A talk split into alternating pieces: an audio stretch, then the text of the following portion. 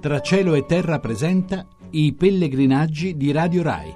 Francigena 2014. L'Europa a piedi verso Roma. Un saluto da Sergio Valsania e da Giuliana Angel di Radio Romania.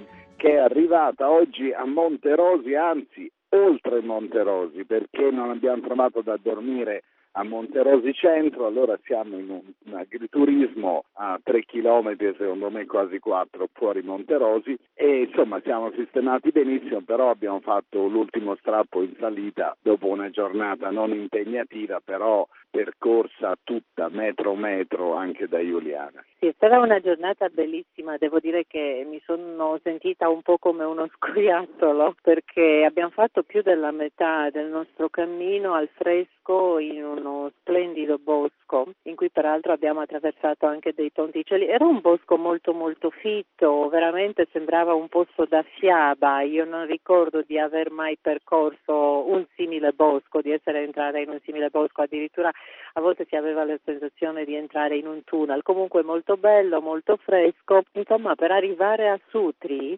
Però, però diciamo, io lo devo dire questo, che siccome l'abbiamo già fatto questo tratto, l'ho già fatto proprio io nel 2005, nel 2005 io sono andato lungo la Cassia, Cioè, qui hanno fatto miracoli perché il tratto da Capranica a Sutri è un tratto bellissimo, non più lungo di molto della strada normale della Cassia e molto bello, con tutti questi ponticelli un po' fiabeschi su ruscelletti veramente è stato fatto un grande lavoro e io mi ricordo l'arrivo a Sutri sulla Cassia con uno che ci camminava davanti tenendo una bandierina rossa perché le macchine non ci travolgessero, mentre invece eh, nove anni dopo siamo arrivati a Sutri dalla parte giusta dopo una passeggiata veramente in un luogo bellissimo.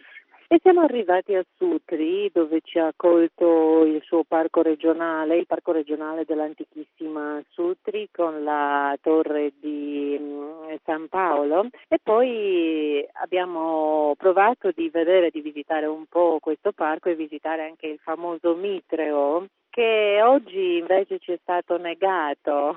Sì, ci è stato negato perché no- non abbiamo capito bene la complicazione burocratica, ma pare si venga ammessi solo nell'ora piena per pochi minuti. Noi eravamo, avevamo perso le 10 e ci toccavano le 11 se eravamo disponibili a aspettare tre quarti d'ora, 50 minuti, cosa ci veniva molto male perché il pellegrino cammina e 50 minuti significava anche lasciare che la temperatura continuasse ad alzarsi perché anche oggi è stata una giornata abbastanza calda anche se un po' più fresca di ieri. Quindi ci siamo limitati a prendere i Deplian io il mitreo di, di Sutri l'ho già visto e Giuliana dovrà tornare un'altra volta in Italia apposta per vedere il mitreo E sicuramente lo farò, sicuramente lo farò.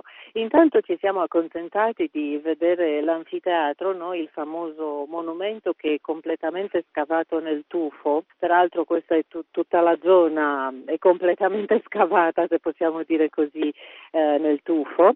E anche la necropoli eh, etrusca no? che ci ha accompagnato fino all'uscita, fino alla via Cassia perché abbiamo cambiato un po' il percorso per arrivare non abbiamo qui. cambiato il percorso abbiamo preso una variante perché c'era la scelta fra due anche la, la guida che abbiamo noi concede questa scelta.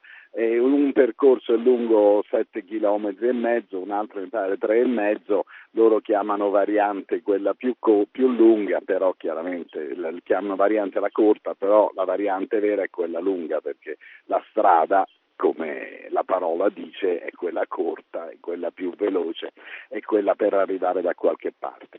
Comunque, se qualcuno è incuriosito dai nostri pettegolezzi pellegrini, sulla VR6 tutti i giorni alle 15 alle 19 o se no sul podcast. Tutto questo avviene perché esistono anche Massimo Quaglio, Giovanna Savignano ed Edoardo Melchiorri.